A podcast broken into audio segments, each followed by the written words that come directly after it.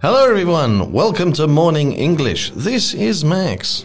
Hello, everybody. This is Nora. 欢迎大家收听早安英文。节目开始之前呢，先说一个小福利。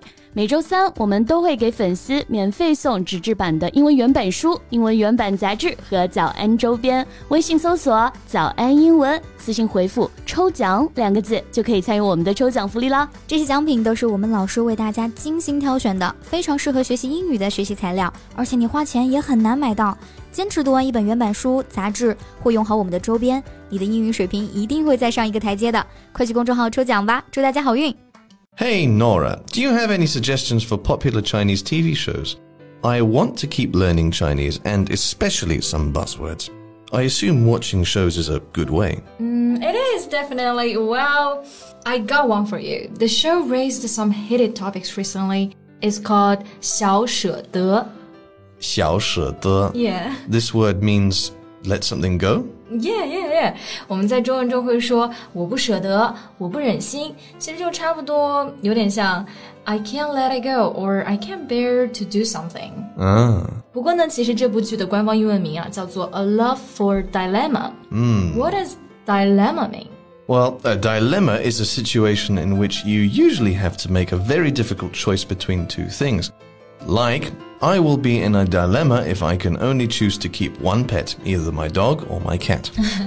就是指的两难困境。那像剧中的这个 dilemma，就是指的和家长的教育方式相关。So it's about two opposite ways of parenting. Yeah.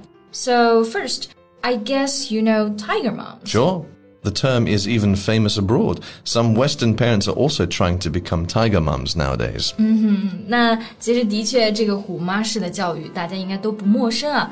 Usually they're very pushy. Mm, and highly controlling, strict on their kids as well.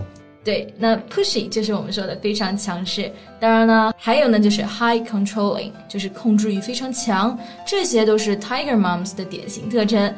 不过呢，我其实还听过一个词叫做 elephant parents. Elephant parents. I have heard that term as well. So they are very protective and respect their children's choices, letting kids be kids rather than giving them guidelines. 对，这个表达 elephant parents 就是大象爸妈嘛，也就是我们说的佛系爸妈，还挺有意思的，也很好记啊。因为大象就是一种非常温和 mild animals. They like to take care of their kids. I didn't know that. but anyway, you can also say that they are very chill or relaxed parents. 对，就这种类型呢，都比较平和冷静啊，我们叫 very chill。所以呢，这部剧《小舍得》呢，它叫做 A Love for Dilemma，其实呢，就正好反映了这两种教育观念的冲突和碰撞。 Cool, I think I might give it a try. So why not talk about it in today's podcast? 那首先啊，看这个剧呢，有一个被讨论的最多的词就是内卷。So 内 is inside，卷 means rolling。It's more like being involved in something。字面上呢，可以理解为被卷入到某件事情里面。 Yeah, actually, I heard people mention the word 内卷 very frequently. They used it in work, study, or any aspect of life. So I checked it, and I find this means involution. 内卷这个词的英文翻译啊，其实就是 involution。This is a very academic word, isn't it? Right, yes. we don't use it often in daily life. So it's quite strange when I keep hearing it. And there is a very similar word, evolution. Or some people might say it's the opposite of involution. 那 evolution 这个词呢，就是指的进化嘛。那有一个说法呢，就是这两个词是对立的，因为 evolution 一它就是可以表达向外，而 volution 就是漩涡嘛。那向外打败对手就是代表了进化，反过来 involution 向内打败对手就是内耗、内卷啦。Right. So for me, involution is more like a negative competition. Like office workers have to clock in a grinding number of hours. 这个呢，我其实身边的很多朋友都深有体会。那 grinding means something that never ends or improves，意思就是没完没了的。就身边很多打工的朋友都在抱怨啊，每天到点了还不敢走。 Yeah. When some employees are overworking, they get praised by their leaders. Others may be competing in that way and kind of forced to overwork as well. 是的，就是别人没走呢，你也不太敢走。And you know, one of my friends told me that once she clocked out on time, and then her colleagues gave her a really low score on performance pay. That's horrible. Yeah. I am now very happy we are not a company like that. 那其实我们的公司嘛，就应该算是外卷的典型了吧。Anyway，在这个剧里面啊，我们就反复说到了内卷， 尤其是关于小孩教育上面。Ah, I get it. Well, Chinese students are in an educational rat race. So I have met many parents who feel intense pressure to provide their children with the very best. That's exactly the case. 就中国的教育环境真的非常激烈。那这里有一个词就用来形容这种局面非常合适，叫做 a rat race。 Yeah? It's to describe an endless or pointless pursuit for power or wealth. And usually very, very exhausting. 像在教育上面啊，大家都不想孩子输在起跑线上，所以从小学就给他们报了很多培训班、兴趣班，you know those extracurricular classes or after-school classes。 Yeah, I used to work for one. We call that elite education.